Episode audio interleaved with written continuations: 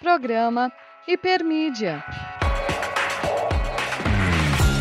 Olá pessoal, tudo bem? Bem-vindos a mais um Hipermídia, um programa dos cursos de pós-graduação em comunicação aqui da Uninter.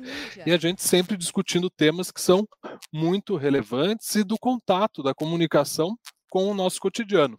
E hoje não é diferente com um tema super especial, né? A proposta de hoje são as narrativas seriadas e o Brasil contemporâneo, como que a gente pode identificar aí esse Brasil dentro dessas narrativas seriadas. E para falar um pouquinho desse assunto, já vou apresentar aqui todo mundo que está com a gente hoje, né? Então, a nossa convidada, a professora Karen Bortolini, seja bem-vinda, professora. Obrigada, é um prazer, né, debater um tema aí que está tão pertinente e tão importante para o nosso audiovisual. Obrigado pela é, receptividade, também pela disponibilidade que você teve hoje de falar conosco. E também a professora Edna, né, tutora dos cursos de pós-graduação aqui em comunicação, e também que nos auxilia em todo o processo aqui de novos cursos, né, e não param de crescer, né, professora Edna? Isso mesmo, cada vez surgindo mais ideias para a gente alavancar ainda mais a pós em comunicação. Show, obrigado. A professora recém participou também dos processos de avaliação dos cursos de, de graduação, né, professora? Parece que foi um sucesso aí. E o primeiro deu vai... certo. É, olha aí, o primeiro de publicidade, né? Parece que com conceito 5 já. E agora a gente aguarda também os cursos de jornalismo, né? É, para serem avaliados. E agora, aqui com a gente, né, vou apresentar a pessoa cara, vocês já devem conhecer ela, ela também é nossa professora na pós-graduação, ela escreveu bastante material para gente, gravou várias aulas, né, eu lembro daí de um ano atrás, a gente desesperado, né, juntos ali, cara, e nessa produção e nessa correria, né, para disponibilizar os cursos. E hoje a gente tem é, nove cursos e crescendo aí os cursos na área de comunicação também na Uninter. É um prazer, porque a área como um todo na instituição tem crescido. Então, a professora Karen, ela é jornalista, ela é mestre e doutora em comunicação e linguagens e desenvolveu sua tese em cima das questões é, documentais de esportes radicais, né, professor? Então, a gente vai comentar um pouquinho sobre isso também. Mas antes, para a gente iniciar essa conversa, é, eu queria destacar aqui que o Brasil ele é referência também nessa produção de muito se fala das novelas, a gente exporta novelas, né, para o mundo inteiro e também a gente tem uma produção de séries e também cinema. Então, queria começar entendendo um pouco para discutir esse tema, o que, que a gente pode chamar de narrativas seriadas, professora? É um, é um tema bem abrangente, né? Primeiro eu gostaria de cumprimentar a todos aí que estão participando aí de alguma maneira, né, nos assistindo, acompanhando o conteúdo. Mas retomando a narrativa seriada, ela é, ela é muito abrangente e ela tem uma mescla aí que é um pouco um, um híbrido acho, das, das primeiras. Aí. Oi? Posso? é, ela tem um pouco é, híbrido, né, a formação da narrativa seriada. Um pouco, a origem dela, ela vem da própria literatura. Né? Então, quando nós pegamos aqueles capítulos do livro, né, o capítulo 1, o capítulo 2, então, na sequência das artes, quando elas foram ocorrendo, né, cada uma delas foi carregando traços, elementos da sua antecessora. E com o cinema não foi diferente. Então, ele, o audiovisual, né, que tem o cinema como precursor, depois já se utilizou, né? A gente percebe aí muitos filmes que ganham sua adaptação para é, os seus livros, né, que ganham adaptação para filmes, e assim também acontece na narrativa seriada, né? Os, os capítulos né, inicialmente eles eram uh, escritos né, para literatura, e aí com isso foi pensado então de trazer essa, essa narrativa para dentro do audiovisual. Se a gente for pensar na televisão como um todo, a programação da televisão ela é seriada né? Se nós percebemos aqueles blocos. Então, sete horas eu tenho uma novela, oito e meia eu tenho uma novela, dez horas eu tenho um seriado. Aquela macroestrutura, ou seja, toda aquela estrutura que é componente pelos programas, ou seja, a grade de programação que é falado, que aí é onde entram os anúncios, né? Os anúncios vão ficando mais caros conforme o horário, os programas também, a produção, né? E a audiência. Então, a nossa televisão, ela já é pensada numa maneira de narrativa seriada né, a televisão brasileira e, e o esquema televisivo como um todo. E aí, dentro desse esquema televisivo, nós temos o próprio seriado, né, que inicialmente o Brasil é um dos precursores né, na narrativa seriada como um todo. Como o professor Clóvis falou, nós exportamos isso e importamos também né? Porque nós percebemos em vários gêneros a narrativa seriada. Quem pensa que é só aquele seriado streaming, né, tá muito equivocado. A narrativa seriada ela surgiu muito antes, até teve a, a, ela bebeu um pouco da fonte ali da fotonovela quando teve do impresso também, né? E quando ela chega no, no Brasil ali com a explosão, a popularidade da TV depois de 1960, né? A, a, como um custo mais baixo, porque você tem os mesmos cenários, você tem os mesmos personagens, né? Você tem aquela construção de figurino, às vezes, que ela pode ser aproveitada. Ela surgiu como uma maneira de customizar e garantir público, né? Fidelizar o público. Então, é, são os diversos gêneros que hoje nós podemos observar, não só de ficção, né? Existe a narrativa híbrida, que ela vai mesclar o gênero é, jornalístico ou factual, né, com o, o, ficcional. E tem no jornalismo também, né, aquelas séries, as reportagens especiais, elas são também narrativa seriada, e os realities também são, né, quem, quem olha assim o reality show, de que gênero que ele pertence, né, ele é considerado hoje por muitos autores como um gênero jornalístico, e ele tem a narrativa seriada, tem alguns elementos aí que a gente pode ir conversando no decorrer da nossa entrevista. Professora, e recentemente nós fizemos uma entrevista com a professora Imaculata, é, aqui para a revista da Uninter de Comunicação. E ela falou um pouquinho sobre as séries e que as séries estão cada vez mais próximas das novelas. E as novelas também, que vão se atualizando pelas séries, porque a gente vive nessa convergência, né? E aí vai mostrando todo o cotidiano brasileiro, toda a realidade da sociedade. Como você vê essa influência da linguagem das novelas nas séries e vice-versa, das séries também nas novelas? Ela existe, exatamente isso, e ela é mútua, né? E é muito forte. Então, como a gente percebe hoje é, o Brasil como referência produtor de novelas, né? O que que difere e o que que se assemelha? Uma novela, ela, pelo próprio nome, né? Ela tem um número determinado de capítulos, normalmente ela é numa temporada só, né? Ela tem aqueles plots que são os núcleos, né? Que nós conhecemos, ah, o núcleo, né? Com uma classe social mais elevada, o núcleo com uma classe social mais baixa, né? O núcleo que é pertencente de tal família. Então a novela ela tem isso muito fixo, né? E uh, esses plots também eles são percebidos no seriado. Só que essa temporalidade da quantidade de semanas, né, que a novela ela é para ser feita, né? Até o próprio nome já diz no, novela, né? A quantidade de meses. O seriado não tem. Né? E o que a gente observa hoje nas novelas, né, a, a, a Rede Globo, principalmente, uma das emissoras aí que, que faz uma produção em muita escala de novela e em seriado, é, nós percebemos as técnicas cada vez mais elas se aproximam, ou seja, a última, da novela, a última novela que iniciou agora da, das das nove, né, que era às oito, passou para as nove, ela tinha uma linguagem muito cinematográfica. E o espectador ele já é acostumado com o ritmo. Então ele, ele observava aquilo como tudo muito escuro, muito sombrio, como é aquelas cenas dos filmes que ele tem um desfoque atrás, né? Os filmes eles têm mais essa liberdade de criação. E ela precisou por perda de audiência melhorar, deixar mais claro e mais parecido com aquela facilidade do olhar do, da imagem da novela.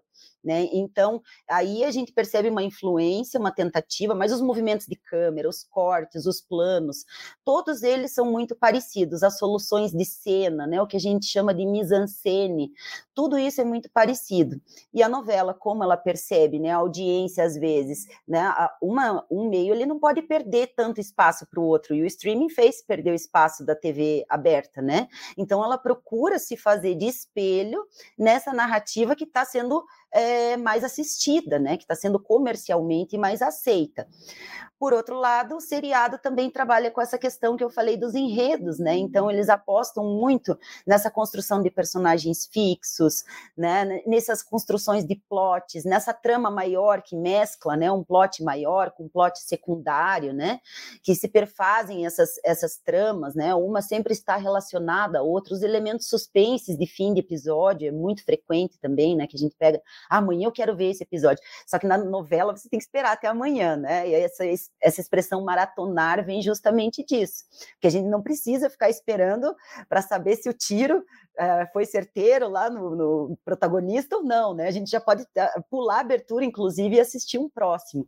Então, é, o que eu percebo na, hoje dessa linguagem contemporânea, né? Que ela, ela, se, ela se faz influências, né? Uma da outra, né? Ela influencia uma outra, são esses elementos principais. Que bacana, professor. Você colocou aí algumas questões para a gente pensar, né? É, a questão dos plots, né? Eu sempre lembro da Avenida Brasil, né? Quando a gente tem aquele, aquela, aquela finalização em preto e branco, né? Que você falou para a gente esperar até o próximo dia, né? Para saber o que vai acontecer, ficar naquela curiosidade. Então, quando entrava o, né, a parte preto e branco da Avenida Brasil, era aquele suspense, né? E o que, que vai acontecer, né? No próximo, cap, no próximo capítulo da novela. E agora a gente não tem isso, né? O próprio consumidor tem também é, exercido um papel de influenciador né, nesse aspecto da própria narrativa. E isso é muito interessante quando a gente fala de realities, né? Você comentou que o reality também é uma expressão aí seriada, né, da narrativa seriada. Eu queria entender como que você analisa aí os realities hoje, né? A gente recém acabou um reality é, nacional, né, com repercussão grande, já na sua vigésima pouca edição. Então, assim, é um sucesso, né? Eu diria que o Brasil talvez seja o país aí que onde os realities mais se adaptaram à, à nossa realidade. Como que você analisa um pouco disso, professora? Sim, o nosso, nosso público é muito adepto, né? Ele tem um, o carisma do nosso público, a nossa cultura, né? De participar, de querer saber, de querer conhecer um pouco da vida do outro, né? De querer influenciar de alguma maneira na vida do outro. Eu acredito que isso é muita coisa do brasileiro, né? Então, por isso que eu acredito que aqui deu muito certo. Mas se nós formos pensar assim, né, tendo a narrativa seriada e essa interatividade, né? Uh, se a gente for voltar lá no tempo, não sei se vocês lembram ainda, eu acredito que os alunos de, de comunicação de hoje não tenham assistido, claro, né? Mas tinha aquele seriado Você Decide, não sei se vocês lembram, que era um seriado que o espectador podia definir o, o fim, né? Então, aquele era um início já da interatividade com o público. Então, como é que acontecia esse, esse seriado? Ele era uma narrativa que a gente chama que ela é seriada, mas por capítulo, né? Então, ele tem um tema aí que é interessante a gente perceber dos tipos de seriado, né?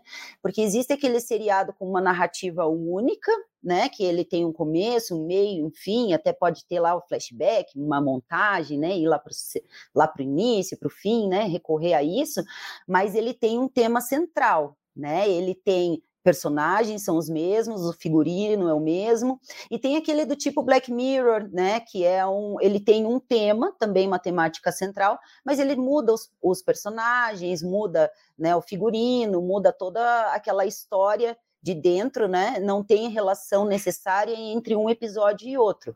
Né? Então, é, esse é um tipo. E o Você Decide era desse tipo, né? Ele, ele contava um fato único, jornalístico, mas encenado, aí a gente já vê entre o híbrido, né? Entre a ficção e a realidade, porque ele tinha atores, e ele trazia, é, ao mesmo tempo que ele tinha aqueles atores representavam como se fosse né, uma representação da, da notícia, né, como se fosse contando aquele fato por meio da encenação. E no fim tinha sempre uma decisão, né? Ah, você acha que o bandido deve ser preso? Diz que sim para tal. Mas a pessoa é, ela se, se ela participava somente naquele desfecho e era um desfecho fechado, né? Sim ou não. Quando a narrativa seriada chega no Brasil com a participação ainda por telefone, mas não com esse fim fechado, né? Existe um vencedor, todo o reality ele tem isso, tem aquela jornada, né, que a gente conhece, um pouco de jornada do herói, e isso tem a ver um pouco com a edição, né? Quem assiste, quem acredita que está assistindo pura realidade, está puramente enganado. Então existe um roteiro, existe uma edição, existe construção de personagem em qualquer reality. Você enaltece, você diminui, você uh, tem como criar personagens com o próprio material bruto da edição. Né? Então, isso acontece com Masterchef, isso acontece com Big Brother, né? Então, desde as primeiras edições, o que vem acontecendo hoje é uma participação mais acentuada do público. Né? Então, quando ele abriu o canal somente por participação telefônica, era muito mais limitado e você não tinha uma atuação em rede. Né? Então, cada um tinha o telefone. Eu podia combinar ali se eu queria o fulano ou o ciclano só com, com as pessoas da minha família dentro da minha casa. Então, não tinha essa, essa, essa rede, né? Que a internet é característica dela. Hoje a gente percebe uma reconfiguração diferente dos seriados, daí vai falar assim: ah, não tem mais graça. Mas não é que não tem mais graça, é o próprio internauta que fez essa rede. Ele que criou essa rede de participação e ele que, pelo aqueles nós que a gente nem enxerga da informática, se uniram e fizeram um determinado desfecho. Então, é, mais uma vez, a gente percebe aí que a televisão né, de canal é, aberto, ela cede o espaço com a interação. Né? Não significa que ela perdeu o espaço, mas ela continua com a sua interatividade, essa interatividade ganha essa audiência porque a pessoa se sente mais participante, aqueles que não gostaram desligam a TV, ficam revoltados, não torciam por aquele determinado sujeito, né? Mas é, é isso que vem acontecendo, né? Então existe hoje essa, essa interferência maior dessa rede de conexão, né? Você consegue estabelecer por meio de páginas, por meio de Twitter, né? E engajar uma torcida coisa que somente o telefone, as torcidas, por exemplo, no Big Brother eram físicas. Na noite da eliminação, existiam os pais lá com cartaz fazendo torcida, fulano fica, fulano sai. Né? Hoje você percebe uma diferença enorme e quanto o público faz, é, o quanto o público faz diferença nisso, né? Que ele às vezes consegue mobilizar uma torcida muito maior por um Instagram, por uma outra plataforma de rede social. Então é, é isso que eu observo isso, assim, esse fenômeno que eu observo com muita força nos realities, e a gente pôde observar isso é, tanto no ano passado, né, na edição do Big Brother passado, quanto nesse, né, a contento ou não do público, mas isso aconteceu no ano passado e aconteceu nesse ano também, essa voz muito grande aí da, das plataformas. De lá para cá, a gente observa, claro que os realities, eles eles é, se inspiram muito nas técnicas atuais, né? Então, é, a gente consegue perceber, e isso eu falo no modelo que vem à mente das pessoas, mas pode ser aplicado em vários outros é, seriados, né? Então, uma tendência muito grande que existia né? Desde há 20 anos, que quando começou a era digital, até hoje, é o aperfeiçoamento de imagem por câmera, por dispositivos, tratamento de áudio, de som, tudo que se consegue fazer de recurso de arte visual, de arte gráfica, uma ilustração, uma animação, criar um personagem, tudo isso foi evoluindo. Né, junto com a arte digital. Outra coisa também que é muito importante é, que aconteceu foi a, o estatuto, eu digo, porque isso é muito forte dentro da narrativa do product placement. Você, como a, né, a, a, a, sua formação de base, né, como, publicidade, como publicitário, começa a perceber também. Então, cada vez mais isso esteve dentro da, da narrativa. Isso fez parte do jogo, isso fez parte de uma prova. Então, você não tem como. É, claro que o anúncio deve ser no intervalo de milhões também, mas pode ver como os blocos de, é, entre um e outro já são muito curtos. Porque aquele, aquela marca seja a que for, né, de cosmético, de eletrodoméstico, ela está posicionada no meio da narrativa. Eu não tenho como fazer zapping naquele momento. Eu estou consumindo, né, pelo product placement, aquele produto, aquela oferta. Tem um QR Code na minha tela. Então, uh, vai me incitar a curiosidade, eu quero participar, né? E até numa... as narrativas entre as marcas, né? Porque elas começam a, brigar ali, né? Então Sim. tem a marca concorrente, a, se tem a Above lá que você tem que enfrentar um desafio gigantesco para encontrar o Above, já vem a concorrente falando: olha, aqui você não precisa ter medo, porque você vai encontrar Passar em qualquer muito... lugar. Então, Passar olha. É subliminar, né? A gente começa a perceber Sim. esse tipo de estratégia, né? E não somente ali naquele momento de prova, mas eles consumindo aquilo em determinado momento, né? Você pensa, por exemplo, é, que a gente fala daquele clichê comercial de margarina, né? É, que a gente fala assim, ah, o comercial de margarina, para você ver em que casa que ele foi parar o comercial de margarina, porque os participantes do BBB mesmo, eles não tinham óleo de cozinha, eles não conseguiam comprar com estaleca, não sei se vocês perceberam. Era a margarina da determinada marca, não sei se eu posso ficar citando marca, então eu fico falando a, a determinada margarina, que é, que eles cozinhavam.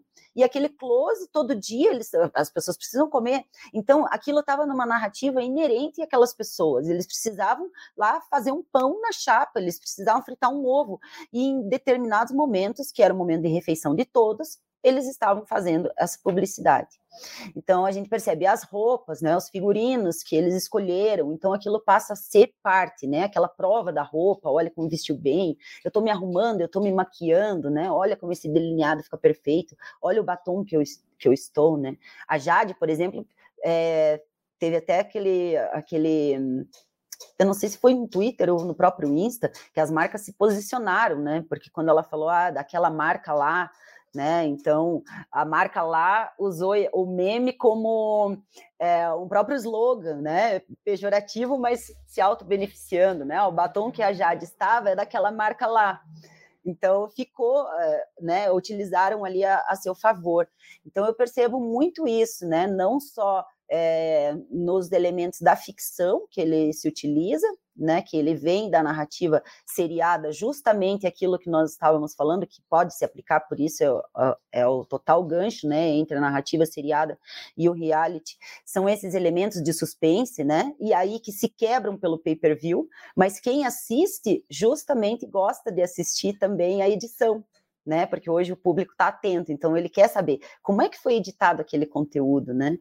É, então uh, ele tem esse gancho de, de um dia para o outro das provas, o que, que vai acontecer, né? Que isso não depende da edição, isso depende muito do ao vivo, mas ele cria né, essa narrativa seriada. Ah, então toda terça eu sei que é dia de tal coisa, toda quinta eu sei que é dia de tal coisa. Então ele cria isso e a narrativa seriada é o que mais é, fideliza, né? O público participante, né? Então a gente percebe ali uh, o SBT, por exemplo, ele trocava muito os dias dos programas, trocava muito a, horário das novelas, isso perde muito, né? Porque eu não sei nem que horário que eu vou assistir, não sei que. Eu prefiro ir para on demand, que eu, eu ligo a hora que eu quiser, assisto a hora que eu quiser, volto, passo, do que ficar dependendo de uma emissora que não é nem fiel ao meu horário, né? Que eu paro para assistir esse programa. Então hoje tem muitas dessas re, reconfigurações aí. E é legal que você falou da que mudam, né? Que agora as plataformas estão tomando espaço, e você falando da, das narrativas, até como espectadora mesmo, né? Como consumidora dessas narrativas, é legal que antes, pelo menos quando eu era menor, eu lembro que todo mundo parava para assistir o último capítulo da novela. Então era um Sim. acontecimento, né? É o último capítulo, todo mundo precisa ver. E reprise não valia, tinha que ser no dia do último capítulo. E eu vi agora até nos realities, né? Nesse último, agora que acabou, é, teve um evento que acho que ia acontecer uma hora da tarde, alguma coisa, acho que era volta, enfim. E aí eu vi nas redes sociais que as pessoas pararam nas empresas. Então todo mundo parou porque uma hora ia acontecer alguma coisa que ia passar ao vivo e todo mundo precisava acompanhar aquilo. Então parece que passa aquela mesma narrativa que tinha antes, que perdeu um pouquinho das novelas, né? Sim. né? Não que perdeu muito, mas essas plataformas entre esses realities, esses outros, esses outros programas, outras formas também de narrativas, eles também geram toda essa comoção, né? Todo mundo se junta, todo mundo se juntou para ver a final. Então tem, parece aquele último capítulo da novela de quando eu era pequena, assim, que eu tinha que assistir para ver que que porque ali acontecia tudo, né? E aí todo mundo para do mesmo jeito. Nas redes sociais estava muito, muito, todo mundo comentando. Principalmente esse de uma hora eu achei engraçado porque tinham empresas parando, porque todo mundo ia assistir a tal da volta lá. E aí eu pensei, nossa, todo mundo parou o trabalho para isso. Mas sim, né? Tem essa, as pessoas gostam de tipo participar, tipo jogo de... você falou. Copa, né? Tipo o jogo da Copa, que a gente fazia o maior, é, falava com o chefe, não sei o que, posso ligar só na hora. Do... deixa assistir o jogo. A gente fica trabalhando, deixa o jogo ligar. É, é e as pessoas se sentem parte mesmo, mundial, né? Parece que você. Porque na, nas novelas tinha isso. A gente queria ser aquela mocinha, assim. A gente Sim. assistia pensando, porque é aquele mundo ideal, fala da sociedade, mas é o que você falou, sempre tem as diferentes classes. Tem aquela pessoa que se dá muito bem e você passa a se espelhar. E nesses realities, acho que é a mesma coisa. As pessoas parecem que estão vivendo junto lá. Todo mundo é. para e faz parte é, daquilo. Uma coisa do espiar, né? Se a gente vê assim o olhar do espiar num reality, ele está muito relacionado àquela síndrome do voyeur. Né? Então, quando você está espiando, você é mais livre, você não precisa atuar lá dentro e você consegue é, o, assim consegue implementar aqueles elementos que são até próprios da psicologia que o audiovisual trabalha, que são os sentimentos de identificação e projeção. Então, chega um momento, principalmente na pandemia, os realities eles estavam como extensão das casas das pessoas. As pessoas não podiam sair de suas casas, então elas estavam participando, né? É, quem não esperou para acordar, talvez, ou para ir dormir junto com algum personagem, né? Quem acompanha essa narrativa. Então, a gente percebe ali uma, uma espécie, eu lembrei do show de Truman, né? Dessa, dessa participação que a gente está ali é, com esses personagens. E isso vai muito da urgência. Quanto mais ao vivo você tiver, mais a sensação de urgência você tem. E isso no jornalismo também, né? Então, a, as novelas é porque não existia aquela possibilidade ou é o sentimento de urgência da curiosidade de cada um. Mas hoje, né, se todo mundo engravidou, casou no último episódio, que é o que a maioria dos desfechos deixa para o último episódio, né? Podia ter começado na semana, mas eles prendem até o fim, para todo mundo assistir o último episódio. Então, é, esse tipo de, de narrativa né, ela vai instigando por curiosidade. Chega aquele dia, eu posso assistir, ela vai estar disponível aquela novela no outro dia, eu posso assistir, mas eu vou estar desinformada. O meu senso de urgência me deixou desinformado. E isso não acontece só com jornalismo, para a gente ver, né? Ah, eu não assisti o jornal hoje, meu Deus, eu não estou sabendo o que aconteceu no mundo. Né? Eu sou jornalista e às vezes eu preciso me desligar da própria notícia porque senão a gente está ali, né, naquele senso de urgência, consumindo todas as mídias o tempo todo, e não, o excesso de qualquer coisa não, vai, não faz bem, né, é, inclusive informação. Então, é, acontece isso, né, esse sentimento de, de projeção no, no, reality, né, além de você estar tá com aquela fidelização da narrativa seriada, você está projetado ali dentro, né, você está espiando, né, então tem essa posição aí confortável do espectador, né, de poder ver o que está acontecendo em tempo real ali, o que está acontecendo com aquelas pessoas. Pode falar. é que os dois eu não sei se eu falo demais, aí eu fico pensando assim, eu vou falar o suficiente, porque eu gosto do tema, tá né? Ótimo, então eu cara. discorro, vocês me interrompem se vocês quiserem, não, perguntem mais, tá a gente vai conversando. É que a gente abriu o microfone junto ali, mas, é. mas tá ótimo. Acho que essa projeção, né, que você comentou das personas, a gente querendo identificar ali os personagens, vem um pouco desse anseio da convergência e da transmedialidade, né, que a gente tanto Sim. fala aqui na, na pós também, de formatar ali os caminhos por é, diferentes produtos que a gente tem hoje do audiovisual. E é pelo Twitter, é pelo Instagram, e depois quer ver a, a narrativa seriada na própria produção audiovisual da televisão, então isso acaba trazendo para a nossa vida, né? Mas eu acho que a gente vai concluindo agora um pouco com a tua pesquisa, então, Karen podemos ah, tá passar para frente, que eu acho que é muito tá interessante para a gente deixar de fora dessa discussão toda, né? É, eu sou uma apaixonada pelo audiovisual, né? Então, assim, os diferentes formatos, assim, é, quando você vê, eu sou amante da fotografia também, porque nem, existe, nem existiria audiovisual se não fosse essa ordem, né? Sim. Mas quando você vê essa impressão de movimento, né, e é, até a verossimilhança que se tem, né, entre o fato de eu estar aqui falando, gesticulando, vocês conseguem ver a cor, né, do meu cabelo, da minha roupa, essa verossimilhança que a gente tem é algo que eu acho lindo em todas as, as narrativas e em todos os formatos. E a minha pesquisa, né, atende a isso tudo também, ela faz parte aí de um gênero do audiovisual que é, é o documentário esportivo, né, então, é, por ter esse amor aí já dentro do jornalismo, cobrindo durante muito tempo é, Uh, matérias né, de telejornalismo, de esporte. Uh, sempre gostei muito desse, desse tema, e quando eu fui me aprofundar mais na, na área, no mestrado eu pesquisei sobre corrida, eu fui atleta, né, então uh, era um tema que me agradava muito sobre as imagens, né, os documentários, os filmes que tinham as cenas de corrida, e no doutorado eu fui para a parte dos esportes radicais. Por que, que eu pensei nisso? Por causa exatamente dos movimentos bruscos, então eu queria tensionar as câmeras de maneira que eu conseguisse observar né, se elas também representavam a fidelidade desses movimentos radicais, né? E aí o que nós temos hoje mais uh, para representar esse tipo de movimento dentro dos, dos, equipamentos são as action câmeras, né? Então, as do estilo GoPro. Então, eu me aprofundei muito nesse tipo de estudo, né? Captei um documentário no Ceará para a própria tese, um documentário que foi exibido lá, nós, nós exibimos no ano passado, agora eu vou procurar ver é, uma maneira de inserir ele na TV antes, vou querer fazer um fluxo com ele certinho antes de soltar na internet, então, primeiro eu vou ver com emissoras do próprio estado, porque aqui no Paraná até, às vezes, ele pode não ter muita adesão por conta da cultura, do tema, né? Ele, ele tem mais a ver com aquela, com aquela região. E a minha pesquisa se deu com isso, né? Eu peguei uma mochila, coloquei aí cinco câmeras de uh, portáteis, né? Câmeras de filmagem e partir Ceará, como, como a gente fala, né? E lá as condições, o que, que mais me, me chama atenção às vezes são os desafios, né? E as condições de filmagem lá são muito difíceis, por causa da luminosidade, do calor, do vento, da areia, né? Então era um desafio mesmo. Praticamente eu fui fazer um no limite, né? Inclusive o no limite está sendo feito lá, então dá para ver bem a paisagem que eu estava filmando, né? É, são condições totalmente diferentes que nós temos aqui no ambiente mais nublado, né? Que colabora às vezes a gente fala, ah, um sol ia ficar bonito, mas dependendo da filmagem, tanto sol também pode prejudicar, né? Aqui é um pouco mais fresco, não tem tanto vento, né? Então lá são condições bem diferentes. E eu passei filmando principalmente moradores, conversando com moradores que praticam kitesurf. Né? A geração passada, eles eram de pescadores nessa comunidade. É um vilarejo do lado de Jericoacoara, né, chamada uh, Preá, né, o nome da praia.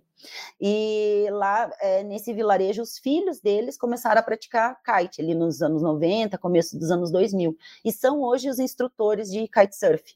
Então, eu quis pegar justamente esse movimento econômico, social, né, o kitesurf como modo de sobrevivência deles também, que saíram totalmente da pesca numa geração é, posterior, né, viviam antes de, um, de uma, uma, pesca que é algo tão, é uma produção ainda bem rudimentar, né, bem incipiente, para sair para uma modalidade internacional dessa, num lugar também de visibilidade internacional.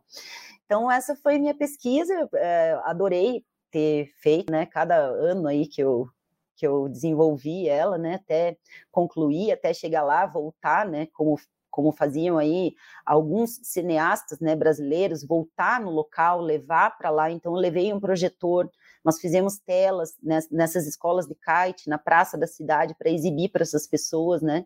Então, a gente se sente um pouco roubando a imagem daquele, daquele local, né? Então, eu queria devolver as imagens para eles de alguma maneira, né? Como um presente, né? Da visibilidade deles, da importância que eles têm para a região. Então, foi isso que aconteceu. Nossa, super legal mesmo. Imagine ir, ir para lá, né? Foi realmente uma pesquisa bem, bem Foi. empírica. E, professora, para finalizar, aqui nosso tempo é curto. É, infelizmente já chega ao final. Aqui a gente não gosta de falar muito, aquela hora que a gente abriu, os dois querem falar junto.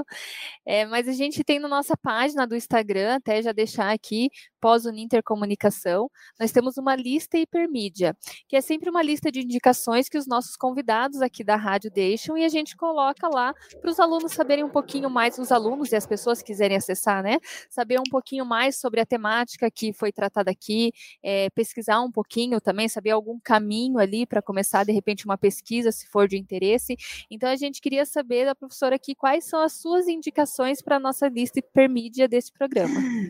De audiovisual? de, de audiovisual? Ah, eu queria indicar um seriado. Um seriado. É um seriado que, a princípio, ele. A leitura, claro, para quem gosta de narrativa seriada, televisão, não pode deixar em qualquer escola de comunicação ler tudo que for do Arlindo Machado, não, né? A televisão levada a sério é muito bom. Pré-cinemas e pós-cinemas do Arlindo Machado são livros assim de cabeceira de quem trabalha com audiovisual.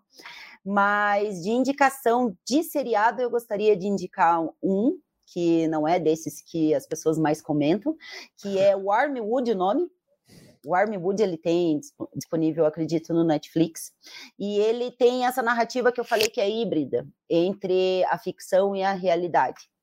E não vou dar muito spoiler, mas ele trabalha muito esses elementos suspense e essa questão da verossimilhança. Então, ele tem cenas do, do real, cenas de arquivo, mas ele tem também roteiro, tem atuação, uh, de, né, participação de ótimos personagens. É, recomendo esse. Warmwood o nome.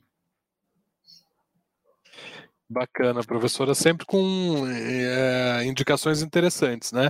Quem assistiu já as aulas da professora Karen, lá no nosso curso de produção audiovisual para web, sabe que ela traz ali muita referência bacana. Então, acho que mais uma aí que ela deixa para gente é Wormwood e que pode ser acessado aí pela Netflix né, vocês têm acesso e eu acho que também tem essa questão dos livros, né, que a professora cita ali, os autores sempre é, com temáticas contemporâneas e o Arlindo é uma coisa que vem assim para todo mundo que é da comunicação, né? É, o jeito dele escrever é muito gostoso, né? Então acho que é. traz um pouco assim essa essa questão do nosso cotidiano, né? Que é o que a gente conversou, a gente conversa aí das, das é, ficções seriadas nas nossas vidas, mas também outros gêneros, né? Que não só ficcionais também presentes, né? Embora a ficção né, seja para o brasileiro muito presente, né, por conta das novelas. Então, professora, de novo, queria agradecer a tua participação aqui com a gente, cara, a tua disponibilidade, é, e já abrir o convite para outras vezes, porque a gente, nosso tempo é curtinho, né? Então Sim. a gente tem muita coisa interessante para comentar. Vamos fazer um seriado. Vamos fazer uma narrativa seriada de tema. Vai ter que fazer, vamos fazer uma série com a professora, gente, porque tem muita coisa para a gente conversar. E agradecer novamente a disponibilidade. Então, Karen, e abrir agora, nesses momentos finais, se você quiser deixar um recado, um contato, né, que você tenha, ou algum trabalho que você esteja desenvolvendo, para você falar aí nesse encerramento para a gente. É, eu tô, eu, eu que agradeço, nossa, infinitamente, é um tema que eu adoro, então eu falei assim, eu indiquei um autor mais para o fim, mas procurei evitar, né, porque as aulas, enfim, as leituras já são tão carregadas de autores e, e como a Edna mesmo falou, né, é, ah, eu observei como telespectador, então é, todo espectador é um pouco participante também, né? Então, da, da produção. Se a produção é para ele, né? Então, uh, já há muito tempo já foi visto aí que nós não somos meros receptores em estado de, de espectatoriedade, né? Então, uh, essas opiniões, essas visões dos espectadores aí complementam a própria narrativa, porque vem para o contento deles, né? Então, esse é um ponto. É, me sinto muito feliz de, de participar por esse tema. É, de produção que eu estou fazendo agora, é, eu terminei o doutorado em julho do ano passado, mas como a, a cabeça da gente não para, né? É, eu estou iniciando agora a minha pesquisa para o pós-doutorado, então, é, em breve vai ter algum artigo, alguma coisa que eu estou ainda em fase né, de troca é, de um para né, de, do doutorado para pós.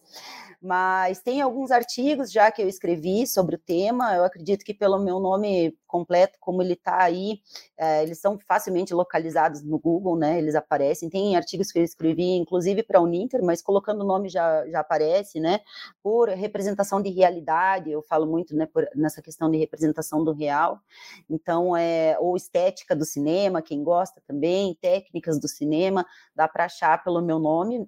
Eu acredito que é mais fácil falar pelo Google do que de site por site de, de onde foi publicado. É, esse material ainda não tem pronto, né? Porque eu vou fazer ele justamente sobre esse processo de de exibição e para mim foi um prazer é, participar. Eu tô já aceito convites futuros, para mim é uma delícia conversar e tenho, tenho trabalhado muito em home office, então para mim é gostoso assim conversar com, as pessoas, falar um pouco sobre né, as visões de cada um, entender um pouco, conversar um pouco sobre o audiovisual, que é a minha praia, eu gosto bastante. Obrigado novamente. Então, professora, a gente conseguiu até hibridizar as linguagens aí, jornalística, publicitária. Então, foi é. um sucesso aqui o programa de hoje. Obrigado. Comunicação e... é macro, né? Exatamente. A gente que separa em disciplinas, caixinhas, não, mas é. isso não existe, né? Não existe Chega uma hora na realidade. Tá híbrido. Exatamente. E a professora Edna também agradecer a participação, professora Edna, e deixar um tempinho aí para o teu encerramento também. Não, só agradecer, agradecer as, as, informações, a discussão que a professora trouxe, realmente super interessante, a gente fica pensando, eu tenho essa mania, né, de querer me colocar dos dois lados, porque a gente fala, fala, mas a gente também consome, a gente também está do outro lado, né, a gente discute, estuda, mas a gente, foi o que ela falou, a professora falou, a gente sempre está dos dois lados, a gente sempre participa também. Sim. E agradecer ao professor Clóvis também, mais uma rádio, mais uma parceria, E a todos que estão participando também, continuem, acessem nossa página lá do Instagram, sempre tem os nossos projetos, as informações, os nossos cursos também, tem todas as informações. Qualquer dúvida é só mandar lá, arroba Intercomunicação. Legal. E lembrando que no nosso próximo programa a gente vai ter novamente um programa com alunos aqui da pós-graduação. Então a gente está fazendo um mix aí entre professores e alunos, porque essas experiências também são interessantes da gente discutir, né? São alunos do Brasil inteiro, então as realidades também são diferentes e a gente entende um pouquinho como a comunicação tem sido trabalhada em cada região do país. Então, novamente, obrigado. Agradecer a Bárbara também, que está no nosso né, bastidor aqui, aprontando tudo para gente. E até o nosso próximo programa Hipermídia. Valeu! Programa Hipermídia.